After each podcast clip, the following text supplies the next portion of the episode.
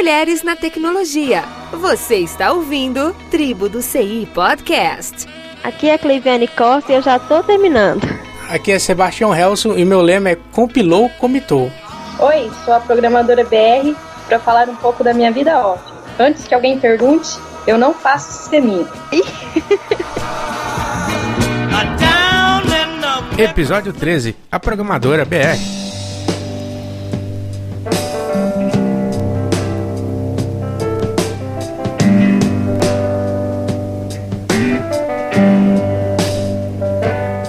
Pra esclarecer pro pessoal que tá ouvindo, o perfil é um fake de você mesmo. Como é que é esse negócio aí? Fala pra gente. Então, é, na verdade, é, o perfil do Twitter eu falo coisas da minha vida, do meu dia a dia, acontecimentos lá na empresa que eu trabalho e também de alguns filas que eu faço. Só que no meu perfil, com o meu nome verdadeiro, tava me causando alguns transtornos. Por eu trabalhar numa empresa grande, com bastante funcionário, às vezes eu queria desabafar, contar alguma situação e o povo que me acompanhava, que me seguia e que me conhecia pessoalmente, eles ficavam meio chateados. Então, quer dizer, eu queria continuar falando as mesmas coisas, mas eu não queria me identificar. Aí eu peguei, excluí o meu perfil anterior e criei esse perfil. O login foi meio que automático. A hora que fui criar lá, eu já pensei, ah, eu vou falar de programação, então programador. Eu não vou criar só programadora, vou colocar alguma outra coisinha. Eu não quis colocar a sigla do meu estado, porque aqui no meu estado eu não conheço mais nenhuma programadora. E aí foi programadora BR para ficar uma coisa assim maior e para focar mesmo no lado da programação. É tipo um entretenimento para mim mesmo, assim, um desabafo pelo lá. É sua válvula de escape. Isso. Programadora BR, e aí? Conta pra gente, Oi. como você decidiu virar programadora? Eu nem me lembro uma fase da minha vida que eu Tipo, eu falei, não, vou ser programador. Isso nunca existiu para mim. Foi uma coisa automática. Sempre gostei de informática, desde pequena. E assim, nunca pensei na minha vida em trabalhar com outra coisa. Mas também nunca parei para pensar que eu fosse escolher ser programador. Foi na base da curiosidade. Meu pai era comerciante, tinha um, uns computadores antigos, daqueles 286 e tal. E aí eu sempre mexi nesses computadores e com 14, 15 anos eu queria desmontar, queria ver como funcionava, uma curiosidade tremenda. Assim, não me lembro de gostava de outra coisa, a não ser mexer com o computador desde pequeno. Então aí, quando meu pai ele foi trocando as máquinas na empresa, essas velhas foram ficando comigo. Naquela época nem internet não tinha na minha cidade nem nada, né? E assim, a princípio começou com hardware mesmo. Eu comecei montando computador, é, assim, de pequeno. E aí foi passando o tempo, eu já com uns 16, 17 anos, não me lembro muito bem exatamente. Minha mãe também comerciante, ela tinha uma videolocadora e não tinha software nenhum para gerenciar. Aí eu falei, não é possível, deve existir alguma coisa. Aí eu peguei, fui atrás e a gente comprou uma licença de um software. Eu olhava aquilo lá e falava, meu Deus, como funciona isso? Esse ano, assim, eu já tinha internet, eu lembro até hoje, é como desenvolver um programa. E aí foi assim que começou tudo. Eu fui o primeiro, fui fazendo o segundo, sem estudo, sem nada, sem nunca tinha conhecido um programador. E assim, eu apaixonada pelo que eu faço. Foi assim que começou tudo. O, o programa de locador é clássico, né? e uma mãe tinha uma locadora. Uhum. Aí eu pensei, ah, vou fazer um. E ficou super assim, claro, né? Naquela condição de totalmente iniciante, totalmente sem base, mas eu consegui fazer, né, estudando na internet, e deu pra usar, ela usou anos na locadora dela, até que vendeu e continuaram usando. Foi assim que foi meu pessoal. Olhando um, eu fiz um. E fez em qual linguagem na época? Então, eu já comecei com Delphi, na época, uma questão de sorte. Eu peguei e pesquisei no Google, isso que eu já falei, e apareceu Delphi e um monte de coisa sobre Delphi, e foi, eu olhei Pascal, na verdade, Pascal, né, eu olhei já, aquilo, eu olhava, eu entendia, uma coisa assim que eu gostei de cara. E eu comecei assim. Então eu não lembro assim quantos anos exatamente, mas assim, eu tomo como base um acontecimento pessoal na minha vida que tem 10 anos. E antes disso eu já mexia com programação. Então por isso que eu dei uma arredondada de 10 anos, mas assim, exatamente a época eu não me lembro. E uma coisa em comum é ter uma mulher desenvolvendo software. Teve algum preconceito? Então, preconceito da parte de cliente pode até parecer estranho, mas eu nunca sofri. Mas eu sofri preconceito da parte da equipe de programadores entendeu? Os homens com preconceito comigo. Isso aí no começo eu sofri um pouco, mas depois de tanto tempo, aconteceu que eles me tratam como homem mesmo, né? Nós somos uma equipe e a gente se respeita muito. Não tem mais isso de preconceito comigo. Tem preconceito no Twitter. As pessoas querem me testar. tipo assim, eu não ligo, eu levo na brincadeira, mas tipo assim, eles não, não colocam muita fé em mim. Até porque não tem o que ficar provando, né? É, não, entendeu? Eu, eu levo no, no, lado esportivo, porque eles também não conhecem minha vida, não sabem com que eu trabalho, poucos ali sabem. Mas, assim, preconceito de cliente, eu não me lembro de ter tido, não me lembro mesmo. Eles não ouviram o podcast, né, pra saber a sua história. e, de, e da parte de colegas de trabalho, talvez ex... Não Ex-chefe? Chefes, não. Gente, meu chefe, incrível. Eu trabalhei dois anos e meio numa outra empresa do mesmo ramo, uma concorrente dessa que eu trabalho hoje, né? Nessa outra empresa fazia de tudo, até cobrança. Dava suporte, hum. programava, era uma empresa, sabe, daquela? Tipo, né? E tinha bastante cliente, mas uma desorganização tremenda e eu acabava que fazia tudo. E assim, o povo que me via na rua dando suporte não sabia que era eu que desenvolvia e sim foi, né? Até hoje eu não gosto muito que as pessoas saibam que sou eu que faço. Daí eu entrei nessa outra empresa, né? Meu patrão, ele foi muito 100% comigo. Nunca teve preconceito pelo fato de eu ser mulher, tanto que ele foi atrás de mim para eu entrar nessa empresa. Então, assim, eu sempre me dei muito bem ali. Só com alguns desenvolvedores mesmo, da equipe que no começo tiver. Tipo assim, não confiavam muito. Aí uhum. depois passaram a confiar. Como tá sendo a repercussão do perfil do Tite da programadora BR? Você não tem, assim, uma história para contar de mulheres, que nem eu, que entrou em contato com você, né? Que fala que legal, né? Então, é incrível, gente. No Twitter mesmo, eu tô tendo, assim, uma resposta super positiva das mulheres da TI mesmo. Todas, assim, super legais. Até quando algum homem, eles tentam testar a gente, aí postam alguma coisa, assim, as meninas entram em defesa. Eu acho super legal isso. Eles ficam querendo que eu derrar, entendeu? Uhum. Sempre assim. Eles falam uma coisa pra ver se eu derrar. Aí eu não ligo de derrapar. Eu nunca falei que eu sou melhor programadora que ninguém. O único dado, um fato, é que eu sou programadora. Eu não sou melhor do que ninguém ali. Tanto que eu não conheço o serviço de ninguém, né? Mas, assim, eu acho muito legal da parte das meninas. Eu não conhecia programadoras. Aí o Twitter me proporcionou isso também. Bastante contato com as meninas. Ali no Twitter, né? E com a Feiviane agora, fora do Twitter.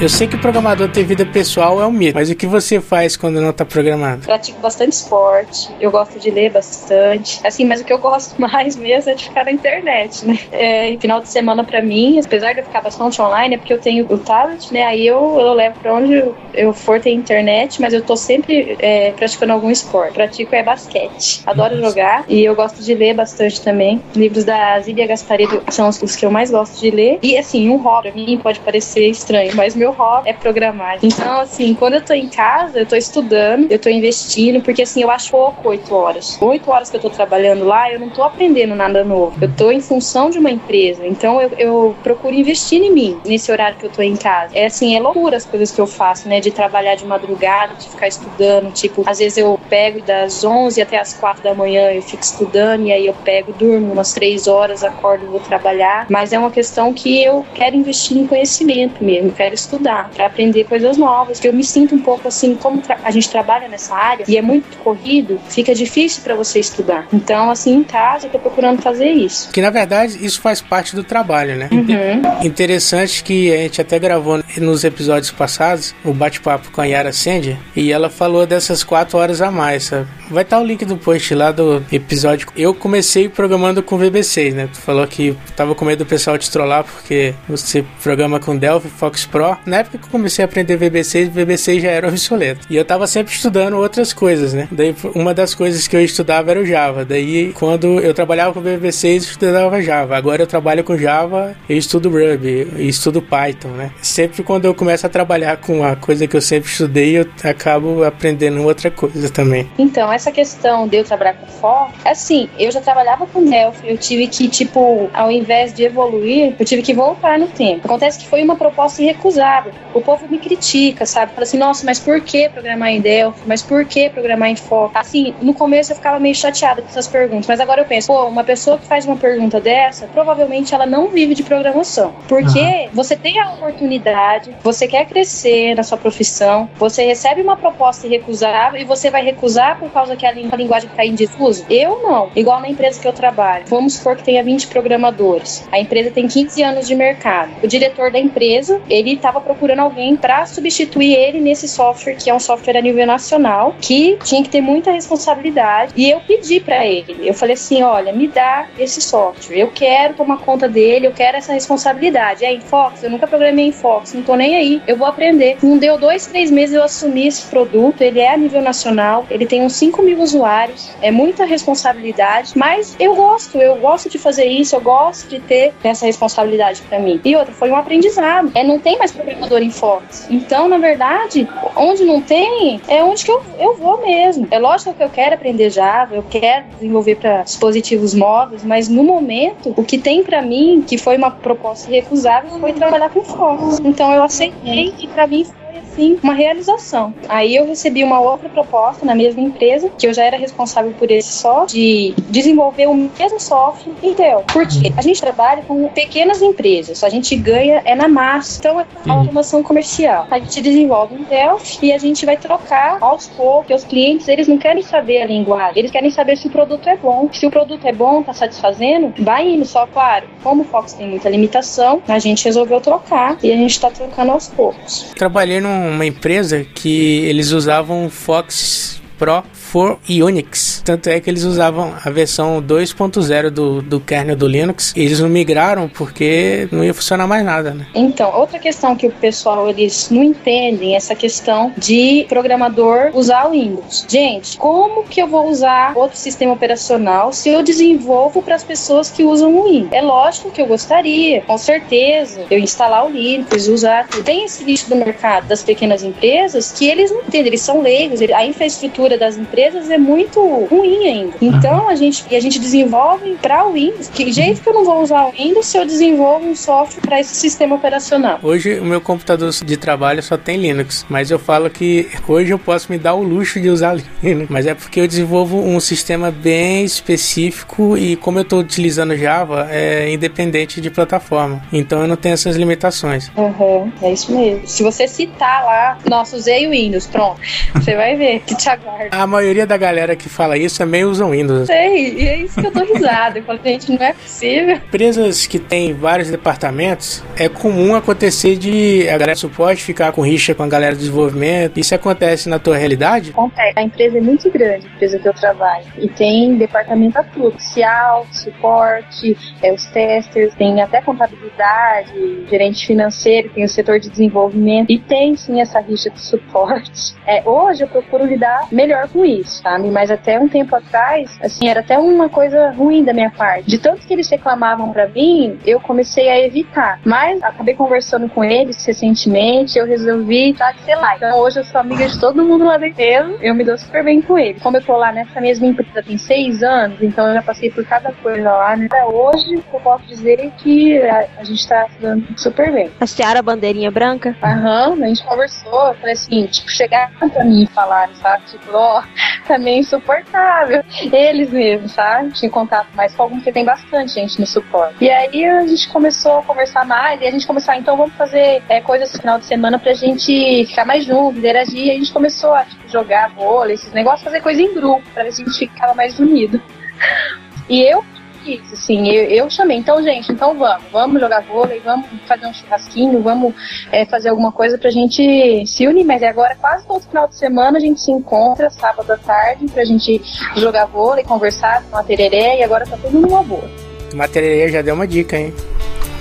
Aham.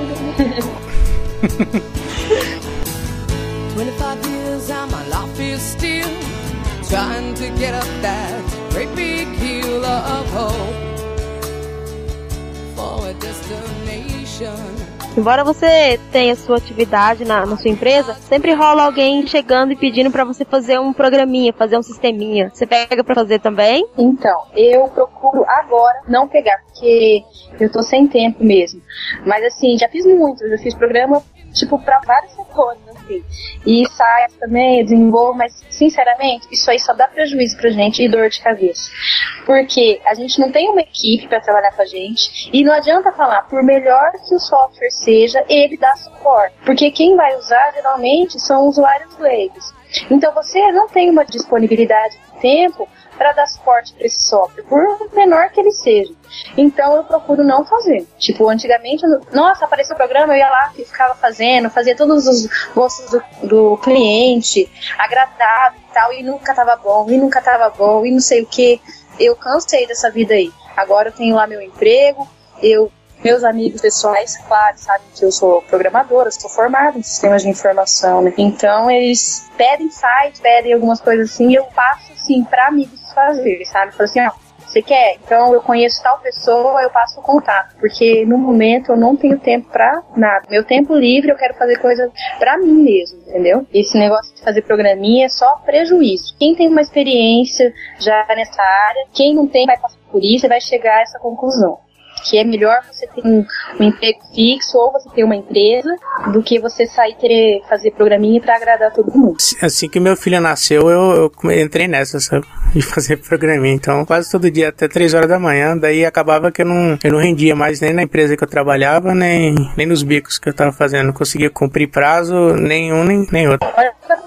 Eu fiquei um ano, um ano, assim, eu certinho. Eu pegava, trabalhava, eu, apesar de eu não ter horário, eu gosto de estar lá na empresa, eu gosto de eu, eu tenho muita responsabilidade, então eu sempre gosto de estar por lá. Então eu trabalhava geralmente das 8 às 6, chegava em casa, descansava umas duas horas, pegava, trabalhava, virava à noite, até umas 4, 5 da manhã. Dormia umas duas, três horas e ia trabalhar, virava. E, tipo um ano assim. E eu falei, quer saber, isso não é vida, não quero mais. E parei, parei, parei. Isso é, não, isso é engraçado porque quando você é jovem, uma semana tu aguenta, sabe? Ficar dormindo duas horas por dia. Tá bom que eu só tenho 25 anos, mas assim, a gente já vê o peso de ter perdido essas noites de sono, assim, com pouco tempo de profissão. E outra, faz mal pra. É isso. Nossa, como a gente, assim, envelhece se a gente não dorme.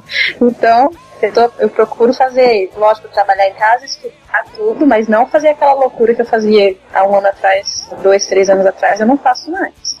Cada hora que passa, envelhecemos 10 semanas. Né? Meu Deus.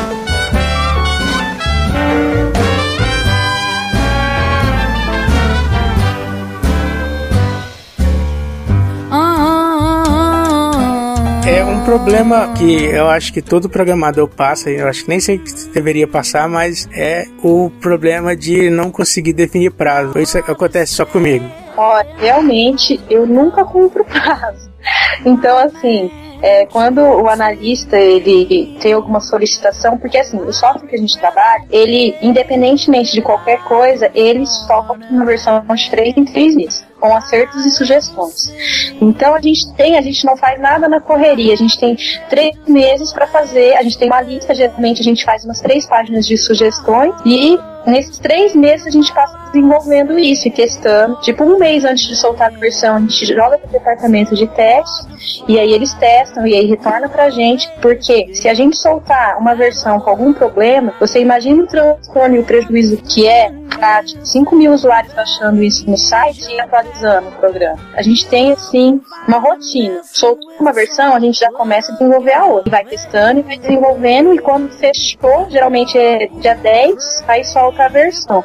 Mas eu não tenho problema comprar mais por causa disso. Mas se me pedir alguma coisa em cima, não, eu faço daqui a pouco. Não, não vou fazer daqui a pouco. Entendeu? Eu falo. Que uma hora eu te entrego, mas pode sentar, esperar e dormir, porque né, não tem condições. Eu já trabalhei em empresas em que não vinha pra gente nada com menos de 40 horas de desenvolvimento para ser feito, sabe? Em outras empresas o pessoal fala que isso é um absurdo, né? É, mas só que tinha toda uma burocracia para passar. Não uma burocracia, mas todo um processo a ser respeitado no desenvolvimento, que foi exatamente o que tu falou, né? É, desenvolvimento, teste, volta para desenvolvimento. Tem uma analista de negócio, né, que vê uhum ver com o cliente tudo que está precisando, aí passa. Uhum. Daí tem um software também de atividades que gerencia isso tudo. Uhum. E é, é, tem que se organizar. Uma empresa grande tem que uhum. se É, esse está quase pronto, é o esquema de não saber mensurar. Sabe por que eu não sei? Ah. Porque, tipo assim, às vezes uma coisa que parece simples, na hora que você vai desenvolver, não é tão simples quanto parece. Às vezes uma que você acha que é complicado é mais simples às vezes inverte a coisa, né? Então, por isso, assim, eu acho esse negócio de prazo. Eu dou prazo geralmente depois que eu já terminei. tipo, espera só um pouquinho que eu vou ver quanto tempo eu demoro. Aí eu vou e faço, mais ou menos, né? Olha só, super organização. Aí eu faço mais ou menos e falo, ó, tal dia tá pronto, mas já tá pronto, entendeu? Geralmente eu faço isso, engambelado. Aí, tipo assim, eu fico assim como se eu fosse a super rápida, né? Na, nessa empresa em específica que eu tava falando que eu trabalhei, o projeto que eu tava trabalhando é, já tinha dois anos de projeto pra frente feito análise, sabe? Só faltava desenvolvimento. É bem diferente do que programar num lugar onde a, a demanda vem com o tempo, né? Cada semana tem uma demanda nova e em um mês a, aquela primeira demanda já nem faz mais sentido. Tem também por que, que eu fiz sistemas de informação. Eu, eu me formei assim, tem, é recente, eu me formei em 2006 só, porque depois que eu já tempão que eu resolvi fazer faculdade. Como é que foi?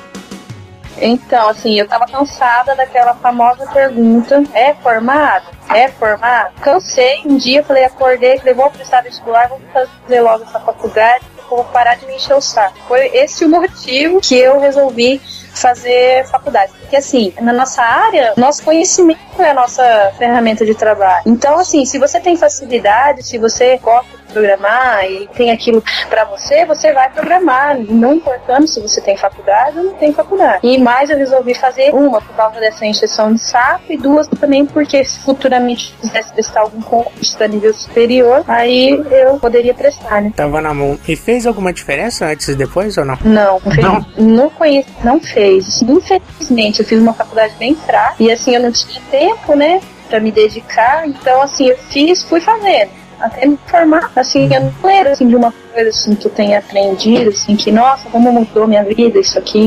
Infelizmente, a minha faculdade foi bem fraca. Eu aprendi mesmo trabalhando. Como você aprende trabalhando, né? Você sai da faculdade, você cai no mercado de trabalho, a realidade é outra. Então, é tanto que começou duas turmas de 50 e se formou 20 alunos. Desses 20, três meninas. E de, desses 20, nenhum é programador. Isso que era faculdade, é só eu, né? Isso que era faculdade de desenvolvimento de sistemas de informação. A minha também foi parecido, mas a minha foi ciência da computação. E eram uns, tipo 80 pessoas na turma, formou uns três. Pois é, assim, é que as pessoas entram naquela ilusão nossa, adoro computador, adoro Orkut, adoro MSN, vou fazer sistemas de informação. É que eles entram lá, que eles começam a ver algoritmos, lógica de programação, e não dá dois meses, eles desistem, a maioria, né? E quem gosta um pouco mais, aí vai até o final.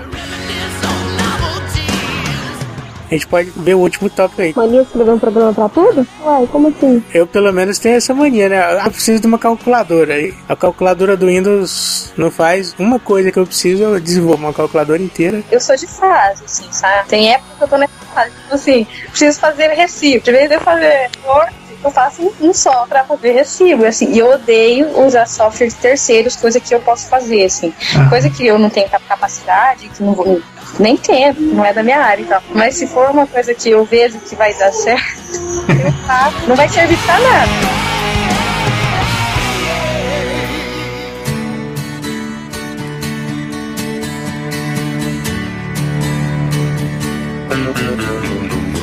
Isso é uma parceria do Mulheres na Tecnologia e da Tribo de CI. Ou não. Galera que quiser entrar em contato com a programadora BR, é só mandar um e-mail para contato@programadorabr.com ou através do meu Twitter @programadorabr.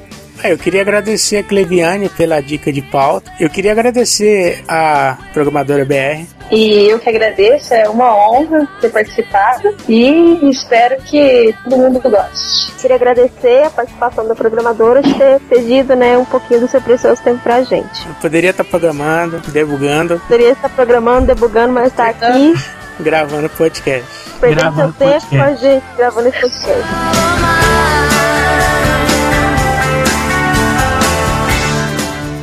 Aos créditos de mais um episódio da Tribo do CI Podcast. E como tem sido de praxe, vamos finalizar com uns recadinhos e abraços.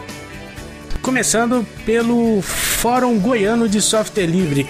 Dia 18 e 19 de novembro, oitava edição do Fórum Goiano de Software Livre. Socialmente justo, economicamente viável, tecnologicamente sustentável. Para mais informações, visite fgsl.aslgo.org.br. Eu queria também falar sobre o Circuito Goiano de Software Livre. Eu participei da quarta e da quinta etapa que aconteceram em Itaberaí e Santa Helena, respectivamente. Para você saber mais, softwarelivre.goiás.gov.br.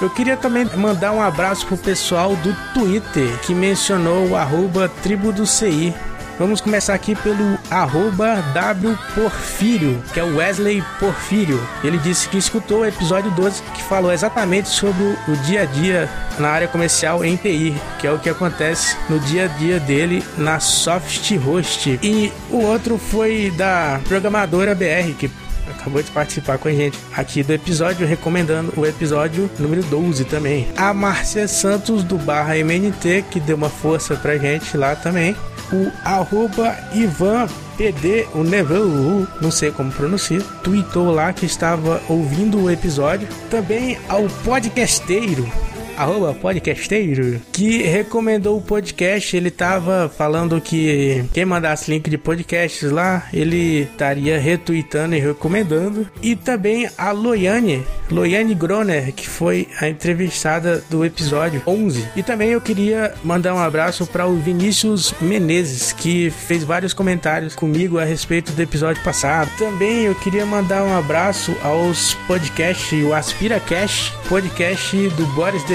Lá do site Aspirante Profissional, o Machina Cast e o Descontrole Podcast, que é do Jó, do Almof e da Lili. E eu sempre confundo o Jó com o Almof, eu nunca sei quem é quem. Valeu, um abraço. Seguindo aqui, mande seus feedbacks mencionando no Twitter o arroba tribo do CI ou curta nossa página no Facebook facebook.com barra tribodoci ou então mande-nos um e-mail para podcast arroba tribodoci.net ou mande seu recadinho de voz ou e-mail também para tribodoci arroba gmail.com Valeu galera e até o próximo episódio. Na sua cabeça. Por que não tá achando? Oi? São... Ótimo. Todo mundo outro. Estão ouvindo também? Ótimo. Tá legal. Ah, pois é. Já escolheram pra ser mudança? É, eu gripado, será que deu pra perceber? Tá no, no banheiro? Não, gripado. Ah, tá, eu entendi privada. Banheiro. Essa é Não, eu entendi privada, eu fiquei assim. gripado. Não, não deu pra perceber não, coração. Tá com mais. É, eu queria fazer uma pausa pra mim lavar a bunda do meu menino, pode ser? oh, Poupe-nos dos detalhes, por favor, Helson. É, pra fazer a higienização do meu Ai. filhinho. Vai. Aí eu vou lá daqui a pouquinho. Fala minha bunda!